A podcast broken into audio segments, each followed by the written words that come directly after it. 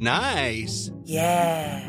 What you're hearing are the sounds of people everywhere putting on Bombas socks, underwear, and t-shirts made from absurdly soft materials that feel like plush clouds. Yeah, that plush. And the best part? For every item you purchase, Bombas donates another to someone facing homelessness.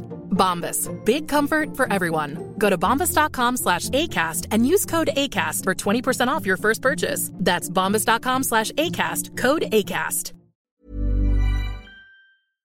Heraldo Radio.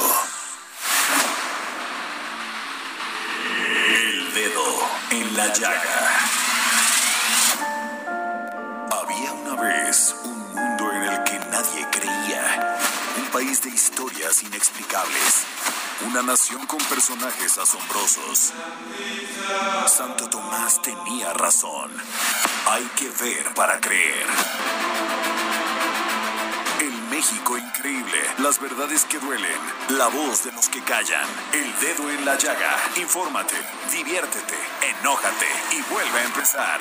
El Heraldo Radio presenta El Dedo en la Llaga con Adriana Delgado.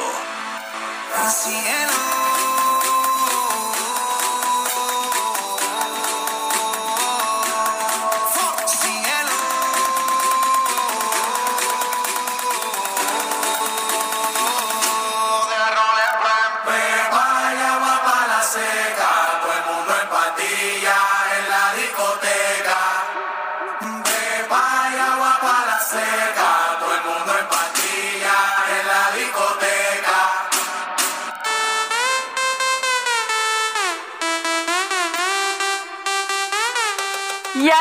iniciamos nuestro dedo en la llaga de este lunes 9 de agosto del 2021 y estamos escuchando a Farruko con la canción Pepas. Y esta es otra de las canciones que están en el ranking de las canciones más escuchadas en este verano. Y déjenme decirles que voy a iniciar este dedo en la llaga diciéndoles, por favor, no se quiten el cubrebocas. Tengan las medidas adecuadas para no contagiarse de esta terrible pandemia COVID-19. La verdad es impresionante por más que nos los dicen, por más que salen anuncios en televisión, por más que los conductores, los medios de comunicación, de información, se los decimos, esto ya está cruzando otra vez la línea de la desesperación. ¿Por qué digo la línea de la desesperación? Porque no hay camas en los hospitales, no hay lugar para atender a las personas que aun cuando tienen vacunas, se agravan con la enfermedad. ¿Qué les digo? De, de veras, ¿qué les digo? O sea, hablamos con los doctores, hablamos con los especialistas, los, todos nos dicen lo mismo. Si usted quiere protegerse y proteger a los demás, por favor, use cubrebocas, tenga, aíslese, no esté en lugares donde haya gente, mucha gente, personas. En, en, fin, el asunto es que tenemos que hacer algo no solamente por nosotros, sino por aquellos que queremos. Y tenemos en la línea a Edgar Ledesma, Edgar Ledesma, porque él nos va a dar y nos va a comentar qué está pasando con los hospitales sin capacidad aquí en la Ciudad de México. Edgar. ¿Qué tal, Adriana? Muy buenas tardes. Así es, sí que seguimos cuidando, porque justamente continúa a la alza los contagios y aunque bien las autoridades capitalinas informaron el viernes que hay una desaceleración en cuanto a la ocupación hospitalaria, la realidad es que hasta el momento hay cerca de 23 hospitales completamente saturados, es decir, sin capacidad hospitalaria, sin camas. Justamente estuvimos haciendo un recorrido y fíjate que encontramos como el Parque de los Venados ya está completamente saturado, a pesar de que tiene pocos días de haber sido reconvertido 100% COVID. Y los pacientes, justo los familiares de pacientes, justamente nos comentaban que para que su hijo tenía COVID encontrara eh, una ambulancia, tardó cerca de cinco. El papá se esperó y mejor llevó a su hijo justamente a, este hospital que los venados. Y también nos fuimos al centro histórico, donde vimos el otro lado de la pandemia, Adriana, donde justamente vimos que estaba completamente abarrotado, está completamente abarrotado, hay como el comercio ambulante que, que está en las calles, la gente que está haciendo las compras, realmente es imposible poder recorrer el centro histórico, estuvimos eh, justamente atrás de la Suprema Corte de Justicia de la Nación, donde sabemos que ahí hay, pues, hay mucha vendimia históricamente, familias que venían, por ejemplo, de Veracruz, que iban a comprar eh, recuerdos y vestidos para su hija que cumplía 15 años y que piensan festejarle los 15 años allá en Veracruz y por eso habían venido justamente al centro histórico para hacer estas compras. Pues bueno, también pues obviamente vimos a la gente eh, quitándose cubreboca, los comerciantes se lo quitaban para comer, para platicar entre ellos, y como bien comenta, sí, sí, también el gobierno de la Ciudad de México le ha apostado a la, vacunación, a no cerrar ningún comercio, no que no haya pero también la gente tiene que entender que cubrebocas es sumamente importante para evitar esa, esa eh, propagación del, del virus que tiene en esta tercera ola. Y es parte de lo que vimos estas dos caras de la pandemia, hospitales eh, completamente pues, eh, llenos y el centro histórico abarrotado de gente durante estos días, Adriana. Es que terrible, Edgar, porque tal parece que lo decimos y como hace unos momentos lo comenté, lo decimos, eh, los doctores que este, salen en videos regañando, suplicándoles a las personas que por favor guarden su distancia, que se laven las manos, que usen el cubrebocas, pero tal parece que todos aquí tenemos oídos sordos y que no nos interesa, no solamente ya si no nos interesa nuestra salud, lo que pase con las otras personas. En fin, Edgar, este, muchísimas gracias por tu reporte. Eh, vamos a estar muy pendiente.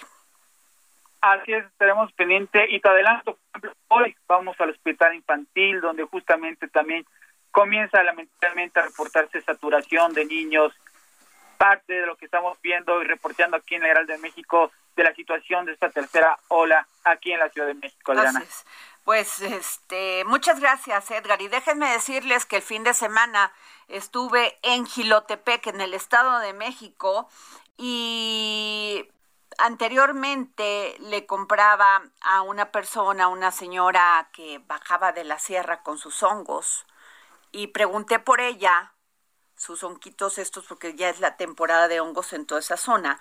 Pregunté por ella y me dijeron que había muerto de COVID, de complicaciones de COVID. Tenía dos semanas que no la veía. Y lo más triste fue que quien la contagió fue su nieto.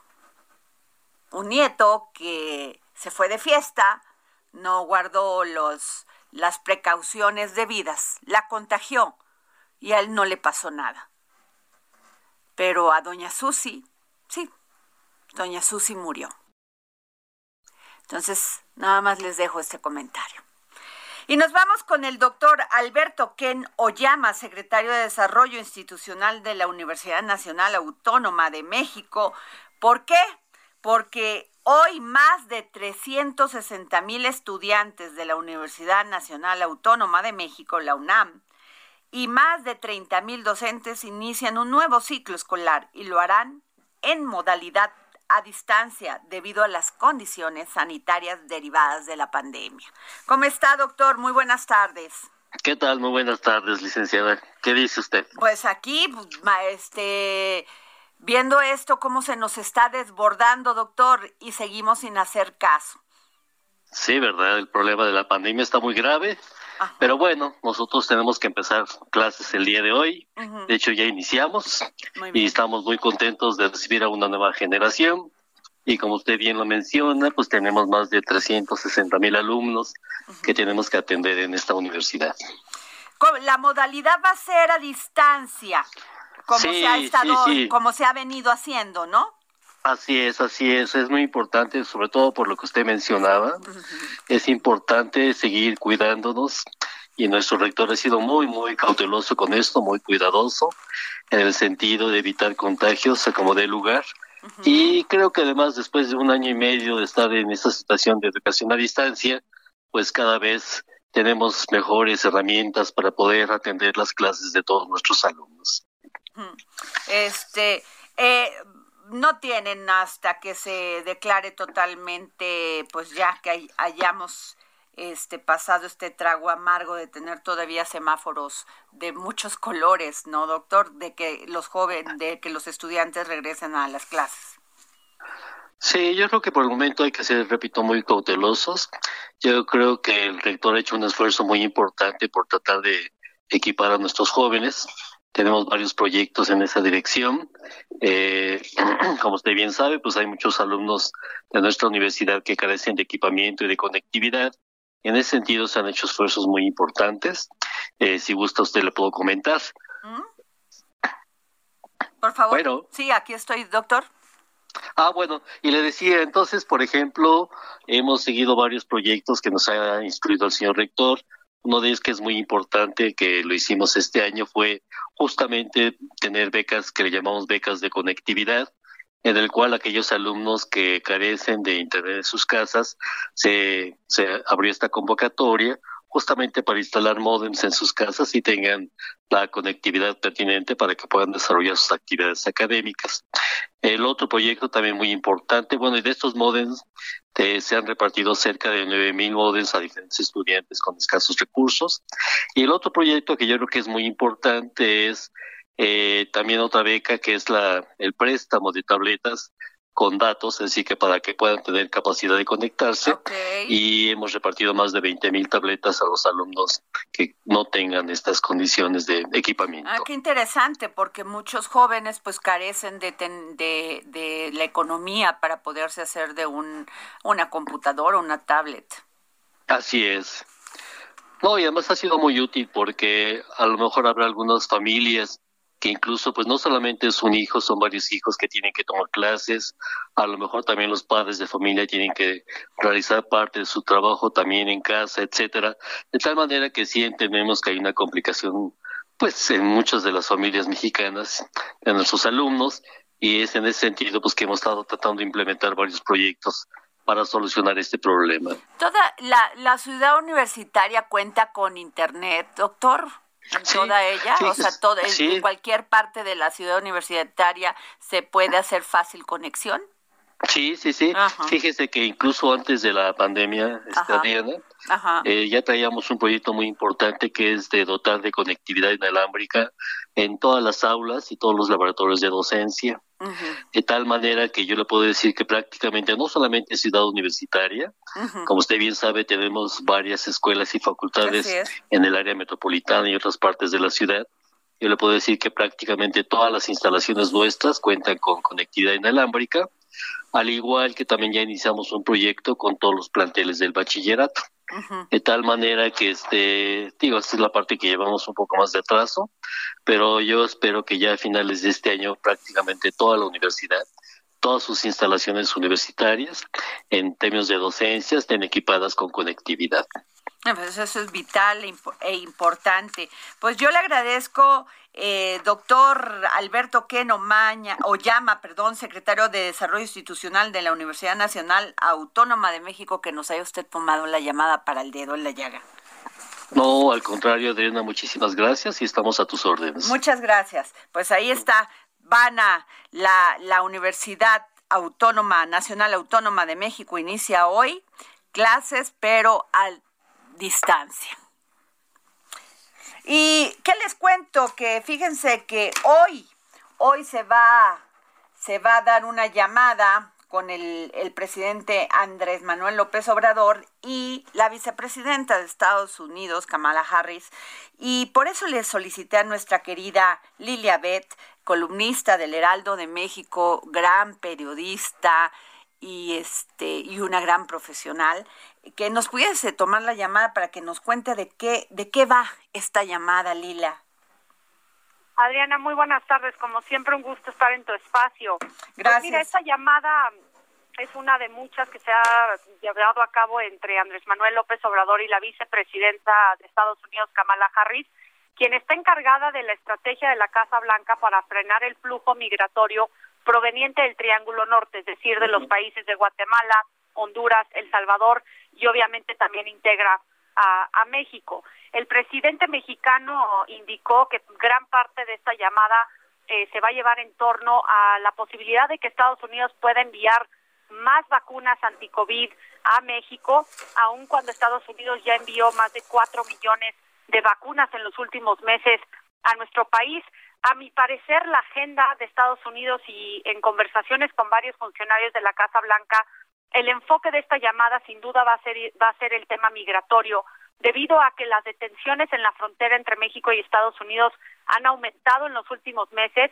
En el mes pasado, la eh, pues la, Agencia de Control Fronteriza de Estados Unidos detuvo a más de 176 mil migrantes.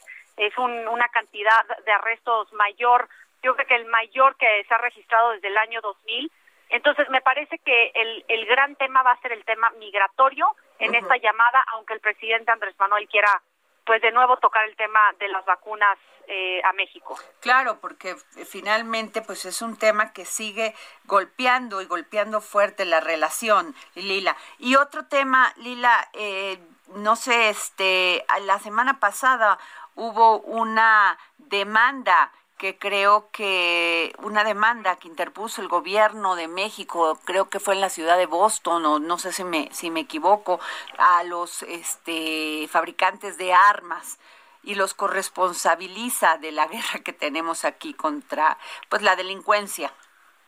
Así es, no, no te equivocas, la demanda se presentó ante una corte federal en la ciudad de Boston la semana pasada en, en contra de 11 empresas armamentistas de Estados Unidos alegando que pues le tienen que eh, reparar los daños a México por el tráfico ilícito de armas que llega de México de Estados Unidos a México. El gobierno mexicano señaló que entre el 70% y el 90% de las armas ilegales que llegan a territorio nacional eh, pues son provenientes de Estados Unidos. La verdad es que me parece que es una demanda con muy pocas probabilidades de, de prosperar. Primero porque en 2005 el Congreso estadounidense aprobó una ley en donde le da muchas protecciones a las empresas eh, portadoras que, que, venden armas en Estados Unidos para que no puedan ser responsables de las víctimas eh, de delitos que son pues hechos con sus productos y el, el canciller Marcelo Ebrard dijo que está dispuesto a que el caso llegue hasta la Corte Suprema de Estados Unidos. Sin embargo, la mayoría en este momento de la Corte Máxima de, de Estados Unidos tiene una mayoría conservadora en donde seis de los magistrados fueron pues designados por republicanos que favorecen la segunda enmienda el derecho a portar armas en Estados Unidos, lo cual de nuevo lo veo pues sumamente difícil de que vaya a prosperar este tipo de demanda y que sí puede causar un roce importante en la relación bilateral entre México y Estados Unidos, aunque me parece que es fundamental que el tema del tráfico ilícito de armas se posicione como un tema prioritario en la relación bilateral, pero no me parece que fue la mejor manera de sumarlo a la agenda, Adriana. Sí, definitivamente, porque además, pues va a ser una demanda que obviamente va a ser cara, compleja, complicada, ¿no? y en la situación que está, estamos pasando en este país y además pues te estás enfrentando, digo que finalmente este eso ya no importa, te estás enfrentando a unos a empresarios muy fuertes, a una industria muy fuerte. Así es, y, y hablando de austeridad republicana, que es una bandera de la 4T, pues la representación legal que, que cuesta tener y, poner, presentar una demanda de esta magnitud, pues no, eh, este, cuesta alrededor de cientos de miles de dólares en Estados Unidos y, y especialmente si, si va a durar mucho tiempo esta demanda, lo cual creo que así va a ser. Eh, entonces hay muchas contradicciones. Aparte, aunque sí hay un cierta, hay una cierta convergencia en cuanto a que el presidente Biden quiere tener mayor control de armas en Estados Unidos. Eh, la verdad es que la presión republicana en el Congreso, con las mayorías tan eh, frágiles que tienen los demócratas en el Congreso, de nuevo no creo que vaya a prosperar. Y si, y si no ha salido, no se han podido incluso cambiar las, las leyes este, sobre armas en Estados Unidos, pues difícilmente México va a llegar a intervenir en los asuntos domésticos de Estados Unidos para decirles cómo llevar a cabo eh, el portar armas en su país.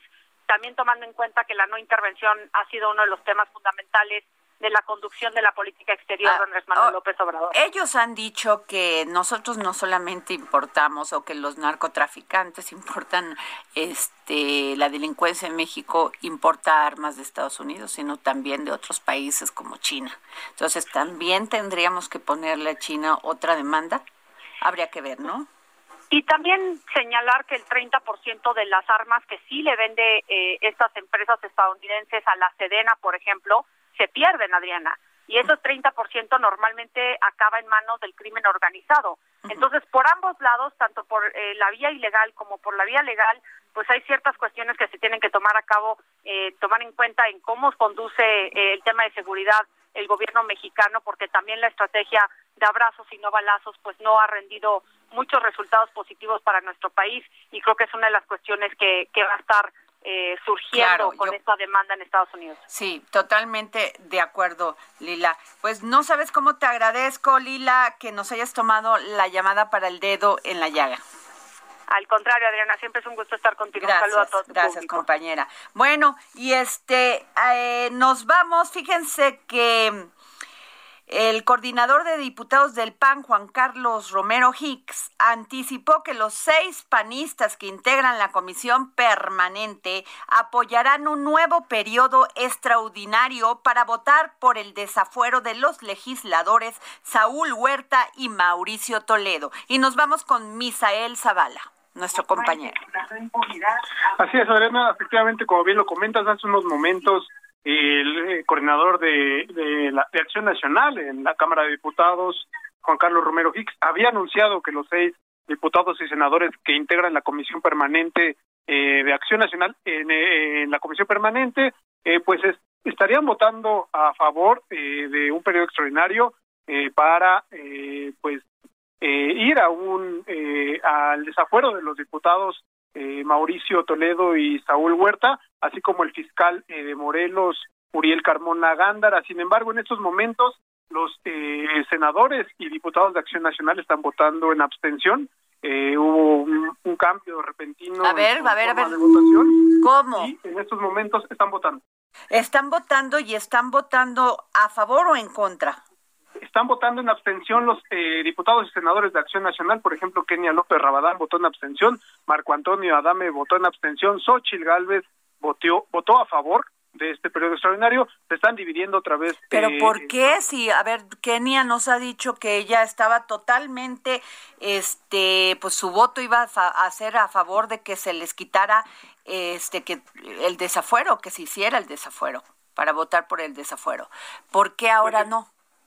Adriana, pues estaría dando un voto en abstención en estos momentos. ¿Y qué significa el voto en abstención, Misael? Nada. O sea, ni para allá ni para acá. Exactamente. De último minuto, en la Cámara, en el Congreso de la Unión, se recibió un acuerdo de todas las bancadas por el que se separarían estos temas. Cabe recordar, Adriana, que pues estos eh, tres desafueros estarían votando, digamos, en un solo bloque, uno eh, un, solo bloque se estaría votando. Sin embargo, se ha definido de último momento votar cada uno de los desaforos, es decir, primero el de Mauricio Toledo, después el de Saúl Huerta, después el de, ah, Carmona y esto sería pues eh, en algunos o sea no en paquetes sino por uno por uno.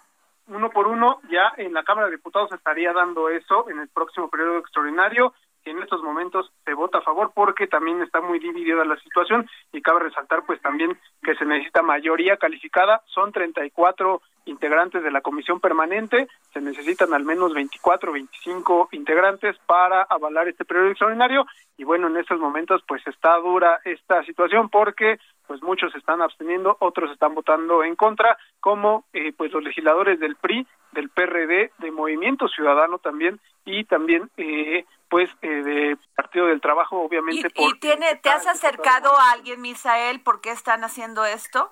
¿Cuál, ¿Por qué fue el cambio de estrategia? No, no tienes se debe a que hubo una presión por parte eh, de algunos legisladores para que se separaran estos temas. Desde hace algunas semanas se había pedido que... sí, te escucho, te escucho. Ya no En estos momentos queda aprobado ya el periodo extraordinario. A ver. Que convoca a un periodo extraordinario el 11 de, eh, del próximo miércoles, 11 de agosto. Lo acaban de aprobar ya okay. mayoría calificada. Entonces tenemos exclusiva a nivel nacional. Se está aprobando un periodo extraordinario para contemplar estos desafueros, ¿sí? Exactamente, se está votando ya en este momento el senador Eduardo Ramírez. Ok. Está informando que hay un periodo extraordinario. Ya Muy se bien. votó a favor. Muy bien, gracias Misal, gracias por la nota. Nos vamos a un corte y regresamos. Pues. Sigue a Adriana Delgado en su cuenta de Twitter, arroba Adri Delgado Ruiz. Además, te invitamos a enviar tus opiniones y comentarios en texto o por mensaje de audio a través de WhatsApp al 55 2544 3334.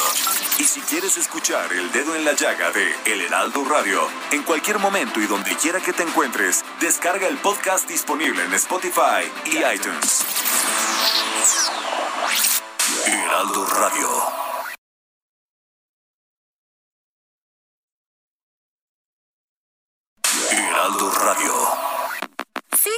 Sigue a Adriana Delgado en su cuenta de Twitter en arroba Adri Delgado Ruiz. Y envíanos tus comentarios vía WhatsApp al 55 25 44 33 34 o 55 25 02 21 04. Regresamos aquí al dedo en la llaga. Yo soy Adriana Delgado. Me puede usted seguir en mi Twitter, que es arroba Adri Delgado Ruiz, y mandarme información que quiere que, este, a quién quiere que entrevistemos, que notas, poder, este, que nos apoye también a conocer temas que a veces pues se escapan de los ojos, de los oídos de las, de quienes hacemos estos programas. No, hay, no hay mejor reportero que ustedes, definitivamente, muchas veces. Bueno, la semana anterior el Tribunal Electoral del Poder Judicial de la Federación estalló una crisis que se venía gestando desde hace mucho tiempo. Cuando en la pasada sesión del miércoles, cinco de siete magistrados decidieron destituir al magistrado presidente José Luis Vargas Valdés y nombrar a un nuevo titular en la persona de Reyes Rodríguez Mondragón, lo que dejó al tribunal con dos presidentes. Vargas señaló que su destitución fue ilegal y que interpondría una controversia ante la Suprema Corte. Aunque ya ha sido sugerido por el presidente de la Suprema Corte de no aferrarse al cargo y dar un paso al costado. Y es por eso que tenemos en la línea a mi querido compañero, amigo, Enrique Rodríguez, periodista experto en el Poder Judicial de la Federación, columnista de la lista. ¿Cómo estás, Enrique? Adriana, qué gusto saludarte como siempre. Muy buena tarde. Querido amigo. Oye, crisis. Crisis en uno, pues, en o sea, y, o sea, no es ya todas las crisis que estamos acostumbrados en la economía en esto, sino en el poder judicial. Y eso sí nos pone a temblar. Sí, duda, una crisis inédita en el Tribunal de Justicia Federal. Adriana es una institución eh, eh, local. Tienen las posibilidades. Enrique, te podrías mover tantito porque se escucha un poco cortado, a ver si podemos mejorar la, comunicación. Ahí, ahí, ahí se me escucha mejor. Se, se, escucha así como una intervención, una como un pequeño sonidito, pero a ver, síguenos platicando, por favor. A ver, solo un programa en vivo, querida Adriana. Sí, lo sé, querido. ¿Te podemos, podemos volver a marcar, por favor? Sí, sí, por favor. Bueno, y este, y pues, ¿qué les digo? Pues, este, sobre, sobre José Luis Vargas, pues ya habían caído muchas denuncias, incluso, bueno, y además investigaciones, sobre todo de la Unidad de Inteligencia Financiera que preside Santiago Nieto, de este de corrupción. Los, los este magistrados que dieron, como quien dice, este al vaso, que ellos dicen que es legal, eh, José Luis Vargas dice que no, que es bueno, regresamos con Enrique. Enrique Rodríguez, sí. Buena tarde. ¿Ya se me escucha mejor? mil veces. Perfecto. Mira, el magistrado José Luis Vargas, quien ya fue relevado del cargo, realmente fue el principal promotor de una crisis muy grave e inédita en la Sala Superior del Tribunal Electoral del Poder Judicial de la Federación, que hay que recordar, y como tú sabes muy bien, Adriana, es una instancia esencial en nuestra democracia. El Tribunal Electoral puede cambiar una decisión del Consejo General del Instituto Nacional Electoral, del INE, y es la última instancia en materia electoral, entrega la constancia de mayoría a senadores, a diputados federales y al presidente de la República electo, como fue con Andrés Manuel López Obrador y en los últimos sexenios. Es decir, es la última instancia. Una crisis ahí eh, pone en tela de juicio todo un entramado a nivel nacional de una institución muy sólida y muy importante que ciertamente viene sorteando una crisis, pero en gran medida eh, encaminada por ciertos actos de soberbia y presuntas irregularidades por parte de José Luis Vargas. Y eh, me parece que el mensaje del ministro Arturo Saldívar, el presidente de la Corte, en su conferencia de prensa de la semana pasada, pues ya no le dejó margen de maniobra a, a Vargas para dar un paso lateral, es decir, a propuesta del presidente de la Corte, quien ya no veía eh, sólida la presidencia de Vargas, hizo esta sugerencia. Cabe recordar que el presidente de la Corte no es superior jerárquico de los magistrados de la Sala Superior, eh, es un órgano que tiene autonomía jurisdiccional para tomar sus decisiones y, y, determinar su administración, pero me parece que la intervención de Saldívar es muy positiva para tratar de llegar a una solución que yo veo próxima en las eh, en el transcurso del día o incluso el día de mañana, como ya el propio ministro ha reconocido, tras haber recibido a los cinco magistrados que tomaron la decisión, me parece con legitimidad y hasta con valentía, Adriana, de haber relevado del cargo a Vargas, realmente desde mi opinión muy personal, un magistrado impresentable que ha hecho mucho daño a la estructura a la jurisdicción de una dependencia tan importante como lo es la Sala Superior del Tribunal Electoral y me parece que la intervención del ministro Saldívar es oportuna, es adecuada, respeta la independencia de criterio de los magistrados y da propicia una salida. Ahora, posiblemente la elección de el presidente Rodríguez, de Reyes Rodríguez, eh, pudiera sufrir alguna alteración, a lo mejor puede darse una tercera vía eh, Vargas renuncia, no es Reyes Mondragón, y a lo mejor pudiera darse una nueva presidencia en las próximas horas, lo que sería una salida jurídica y también política a esta crisis. ¿Tú crees que es sano, Enrique Rodríguez, que siga Reyes Mondragón? Que, es, que él asuma el papel de presidente de este tribunal. Así fue electo, así fue electo por una mayoría y eh, al día de hoy él es el presidente de la sala superior. Si eh, tomar una decisión al interior de la sala superior da una salida jurídica, pero también política, eh, para terminar la crisis, pudiera darse una tercera vía para que otro magistrado pudiera ser electo presidente para eh, los próximos años. Y tenemos que tener muy claro, Adriana, que quien sea el presidente de la sala superior, si es Reyes Rodríguez u otro magistrado, eh, será quien entregue la constancia de mayoría al próximo triunfador de las elecciones presidenciales dentro de tres años. Así de importante y de trascendente es el trabajo del Tribunal Electoral. Ah, ah, me, llama la atención, Enrique, porque eh, siendo quienes están a cargo de, de impartir justicia, no entiendo todo este relajo que si utilizaron una tarjeta de crédito del tribunal para restaurar o en el taller del tribunal para restauraciones de automóviles clásicos, que si hizo uso de una de 14 millones de la tarjeta de American Express, que si es este todos estos movimientos este investigados por la unidad de inteligencia financiera, o sea, pues quién los administraba, quién les llevaba el control o nada más ellos decían yo gasto, vengo, pongo, o sea, no hay un control al dentro de este tribunal. Por supuesto que hay controles, por supuesto que hay un órgano interno de control y todo esto responde a la imagen deteriorada del tribunal, Adrián, es decir, si, si estas conductas se consumaron en ese sentido, porque vi algunas versiones periodísticas, por supuesto que es una irregularidad, por supuesto que no es debido y además en los tiempos que vive el país y con un eh, claro mensaje de austeridad del presidente de la Corte me parecerían un exceso inadmisible.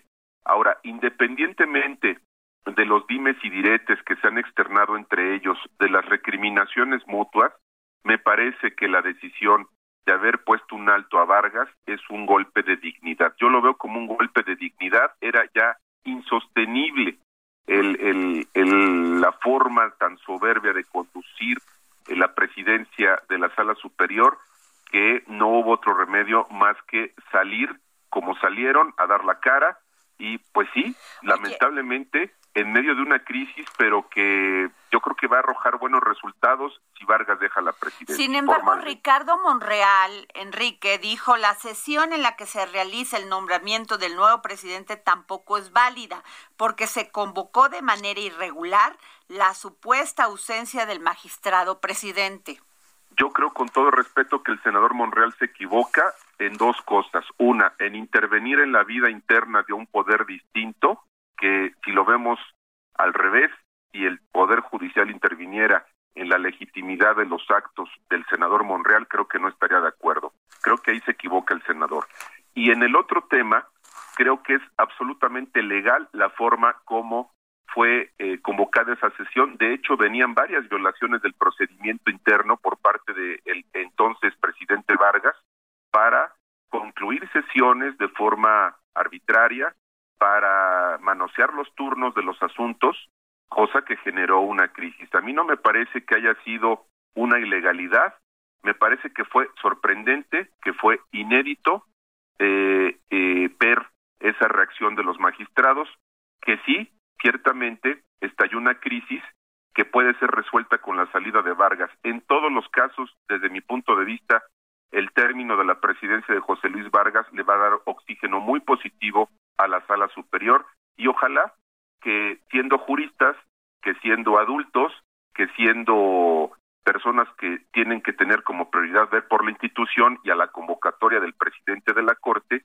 se llegue a una solución entre hoy y mañana que le dé viabilidad y que permita ya que la sala superior se dedique a lo que tiene que hacer, que resolver los temas electorales tan importantes que tienen lista y pues dejarse de este tipo de confrontaciones que no llevan a ninguna parte y debilitan, insisto, a la misma institución. Por otro lado, Enrique Rodríguez, compañero periodista y gran experto en el Poder Judicial, eh, hoy salió una entrevista de Arturo Saldívar, lo de la, de la REA, y él dice que pues él ya no va a seguir con esta con esto que se ha querido pues el presidente de la República, el consejero jurídico, de que no termine su mandato cuando lo tiene que terminar, sino que se extendiera.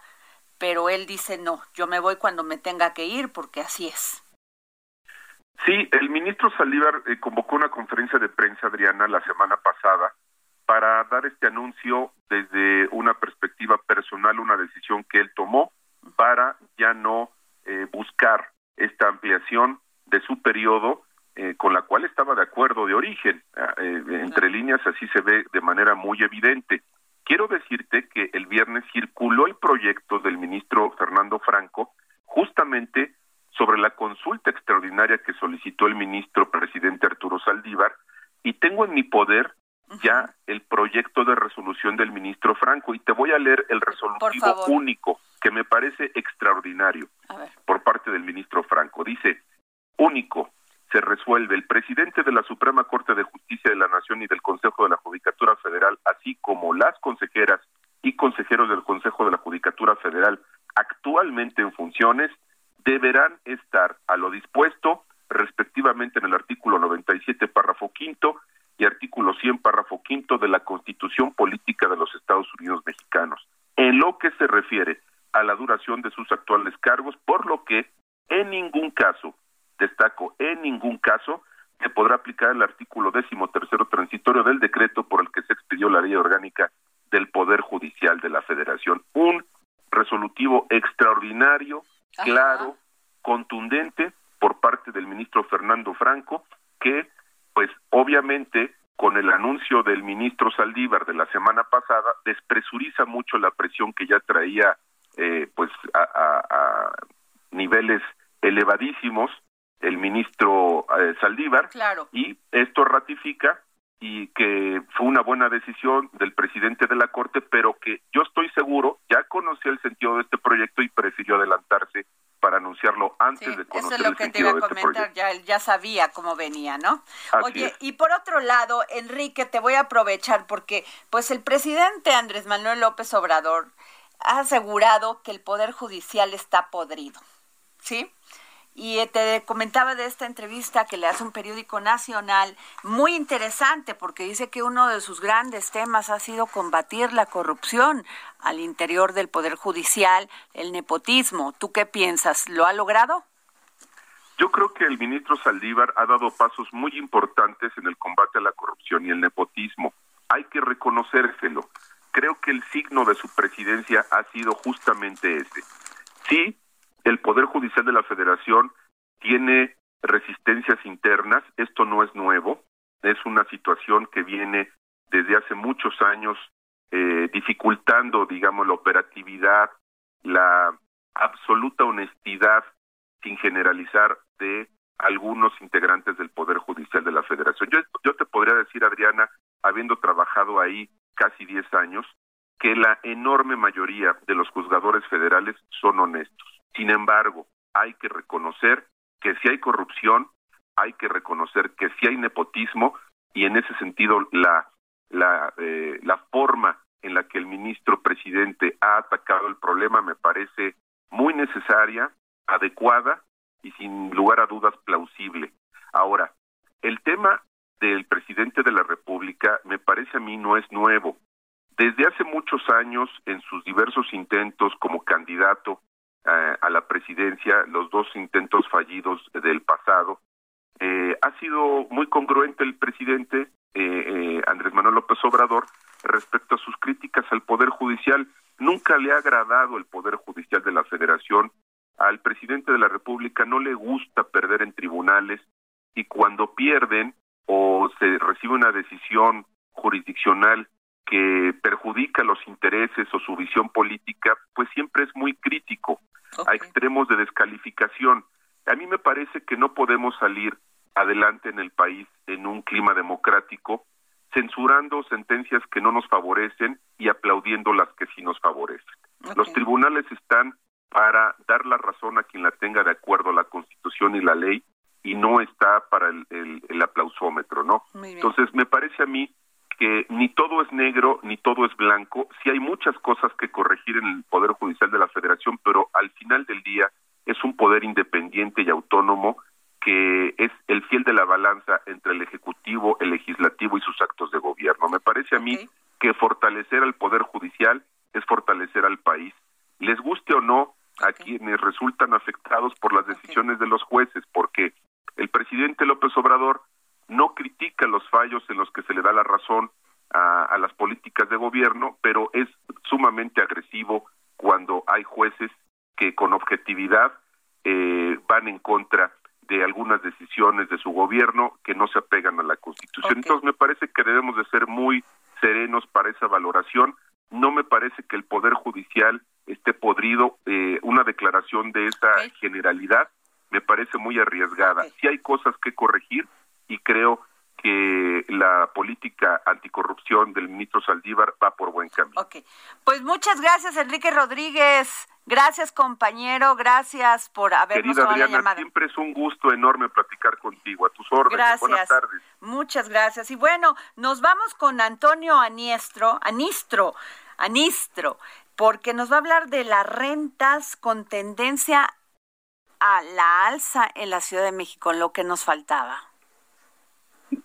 Así es, un gusto saludarte, Adriana. Efectivamente, como lo comentas, el año pasado, voy a recapitular un poquito, pudimos ver, derivado de la crisis sanitaria por la pandemia de COVID-19, un alto al aumento en las rentas de casa de departamento en la Ciudad de México, principalmente por un desequilibrio entre la oferta y la demanda. Recordemos que, bueno, la falta de trabajo obligó a muchos a buscar otras opciones, incluso más baratas, o llegar a acuerdos con arrendatarios para que les bajara la renta. Sin embargo, con la reactivación económica en el primer semestre del 2021, grupos inmobiliarios han dado cuenta eh, de una tendencia que nuevamente va al alza principalmente en zonas que son muy concurridas y donde evidentemente si entra una persona que va a rentar, por, ejemplo? Este, exactamente, por ejemplo en la Roma, Condesa del Valle, Nápoles, entre otras. Y ahí va el dato, el portal Inmuebles y 24 realizó una encuesta a más de sus mil clientes que tienen propiedades en arrendamiento y preguntó si planeaban incrementar el precio de renta durante el 2021 y el 31.8% afirmó que subiría o incluso ya subió los precios. Este, comento ya de forma más personal, en el edificio donde tienes tu casa también, aquí ya subió la renta un 8%, también eh, a, partir de, este bueno, que se acabó el contrato que teníamos nosotros y nos subió un 8%. De este 31, este, Adriana, te comento, el 76% considera que será del 10 al 15%, o sea, si una renta está en 10 mil pesos, eh, subirá pues al menos mil pesos más. Platicamos también con Sandra Ventura, una abogada experta en estos temas eh, de contratos, y nos comentaba que lo que impera es efectivamente subir este año un 10%, aunque en la ley no hay una prohibición sobre el aumento. Alguien puede subir, por ejemplo, hasta un 15, 17, 20%, ya será cuestión del inquilino eh, si se queda o no. Para darnos ideas también en delegaciones como en alcaldías, perdón, como la Magdalena Contreras, en 2019 un departamento oscilaba entre los 14.900 pesos y en 2021 ha subido hasta 18.200 pesos. ¿Qué ha buscado la gente? Pues irse a zonas eh, eh, más eh, periféricas donde vive o incluso pues la opción que está muy de moda entre los jóvenes también incluso ya en las familias pues optar por roomies. Efectivamente como le dices Adriana con qué dinero este estamos viendo todavía esta crisis sanitaria y económica. Pues muchas gracias compañero Antonio Anistro. Gracias por tu reporte. La verdad este qué tema. Ahí seguimos con la crisis Gracias. Hasta luego. Y bueno, nos vamos con nuestro querido Roberto San Germán que nos va a hablar de la justa veraniega, que quedamos en el lugar número 82 del medallero, o sea, muy mal. Y lo de Messi, lo de Messi sí, por favor, Roberto San Germán, ¿por qué lloró Messi? Roberto San Germán y los deportes, al estilo del dedo en la llaga, con Adriana Delgado. Pues, mi querida Adriana, pues sí, vamos a iniciar con Lionel Messi porque sí lloró, ayer. Cuéntame. Pues porque en su despedida, ya era la despedida del Barcelona, él no esperaba irse este año, él sí decía que el año pasado lo esperaba por la cuestión del Burofax, pero este año no y simplemente ya no se pudo por una cuestión económica. Era inviable la recontratación de Lionel Messi, la liga ya no se los permitió, el Barcelona está muy endeudado, ese es uno de los problemas. A ver, eso es muy importante. Robert, este, Messi no se quiso ir porque él se quería ir. No, no, no, para nada. A ver, eso sí hay que aclararlo muy bien. Claro, claro. No, Messi sale del Barcelona porque la liga tampoco ya les da autorización de endeudarse más al Barcelona. El Barcelona ya tiene una deuda altísima, no la puede pagar. Y si Messi se hubiera quedado en el Barcelona, la deuda hubiera crecido muchísimo y ya era inviable pagarla. Es más, la misma liga podría tronar porque necesitas avales para todo. Entonces la liga ya tampoco podía darse ese lujo. Así que Lionel Messi sale del Barcelona, pero escuchemos lo que dice Lionel Messi. La verdad es que muy triste su despedida. Tristeza, mucha tristeza porque me tengo que ir de este club, el club al que amo y, y en un momento que no, no lo esperaba es lo que dice él, ¿no? Que él no esperaba salir este año, sí el año pasado porque tenía muchos problemas con Josep Bartomeu, pero en este no, llegaba su amigo Laporta, él quería aportar, para la redundancia, en este nuevo proyecto, pero no pueden, ya no pueden. Y Lionel Messi parece que llega al PSG, al Paris Saint Germain, a la capital francesa, llegará, porque son dos equipos los que pueden pagar o tres, el Chelsea, el Manchester City y el PSG. Entonces vamos a esperar qué sucede con Lionel Messi en dónde juega la próxima temporada. Lo que sí es un hecho, ya no va a estar en la ciudad condal. Adiós a Cataluña, adiós a Barcelona. qué tristeza. Ya me vi en las redes que hay muchísimos, este, ¿cómo se les llaman? Este, aficionados que lloraban afuera del Camp Nou. Sí, claro. Lo que pasa es que Lionel Messi hay que recordar que llega de 13 años, fueron 21 años en el Barcelona. O sea, vivió todo ahí. Entonces le dio todo al Barcelona. Es un tipo que dice que va a regresar. Ojalá pueda hacer eso. Y yo creo que sí lo van a querer mucho allá en Barcelona. Hoy otro de los temas que tú platicabas y comentabas en tu cortinilla para entrar, o, o tu teaser, era la parte de México, de qué lugar quedó. Quedó en el lugar 84. Pésima participación de México en los Juegos Olímpicos. En esta justa veraniega. Ahora hay que esperar a París 2024. Lo de México es ridículo y alguien tiene que dar explicaciones. Y una de esas es Ana Gabriela Guevara. ¿Qué pasó con la Pero parece, parece que no las va a dar, ¿eh? Porque ah, no, pues, pues, tú conoces a los políticos. Sí. ¿Tú crees que voy a decir algo? Nada, cero. Pues, mira, te van a hacer, como dicen en mi pueblo, ojo de hormiga pues así tiene que haber una explicación, porque esto pues acarrea o lo que te dice claramente es que no hubo una buena estrategia. No, a ver, no hay nada. Perdón, no hay nada. Las federaciones y ella fueron un fiasco en estos juegos, aunque ella salió diciendo, no, es que le echaron muchas ganas, muchas agallas. Pues no vive el deporte de agallas. pues nos tenemos que, que, ir, querido Roberto San Germán, pero a ver qué día te vienes aquí a la cabina para chismear a gusto toda la media hora. Perfecto, lo que te decía que me inviten, ahí estamos. Gracias, nos vamos. Esto fue El Dedo en la Llaga. Yo soy Adriana Delgado. El Heraldo Radio presentó El Dedo en la Llaga con Adriana Delgado. Heraldo Radio. Even when we're on a budget, we still deserve nice things. Quince is a place to scoop up stunning high-end goods for 50 to 80% less than similar brands. They have buttery soft cashmere sweaters starting at $50, luxurious Italian leather bags, and so much more. Plus, Quince only works with factories that use safe, ethical, and responsible manufacturing. Get the high-end goods you'll love without the high price tag with Quince. Go to quince.com/style for free shipping and 365-day returns.